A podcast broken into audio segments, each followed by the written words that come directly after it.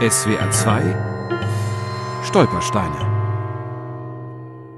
Friedrich Ebertring 39, Koblenz. Hier wohnte Senta Berndt, geborene Fuchs, Jahrgang 1888, deportiert 1943, ermordet in Auschwitz.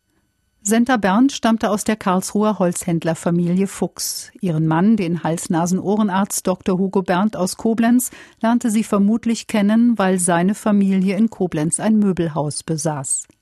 Senta Fuchs war das zweite von fünf Kindern. Ihr ältester Bruder Richard, ein Architekt, machte sich auch als Komponist einen Namen.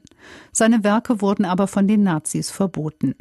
Ihr jüngerer Bruder Gottfried war Anfang des 20. Jahrhunderts ein bekannter deutscher Fußballspieler, berichtet Enkel Simon Byrne, der in England geboren und aufgewachsen ist. Er spielte im Nationalteam und 1912 schlug die deutsche Elf Russland mit 15 zu 0. Zehn Tore schoss Gottfried Fuchs und stellte damit einen internationalen Rekord auf, der rund 90 Jahre lang Bestand hatte.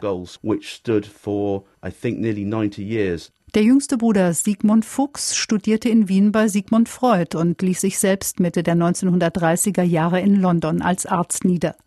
Über ihn und weitere Kontakte in England gelang es Senta Berndt und ihrem Mann, ihre Kinder Beate und Hans rechtzeitig in Sicherheit zu bringen. Sie wuchsen in England in einer Quaker-Familie auf. Der älteste Sohn Rolf floh 1937 über Italien in die USA. Dort nahm er sich 1940 das Leben. SWR 2 Stolpersteine. Auch im Internet unter swr2.de und als App für Smartphones.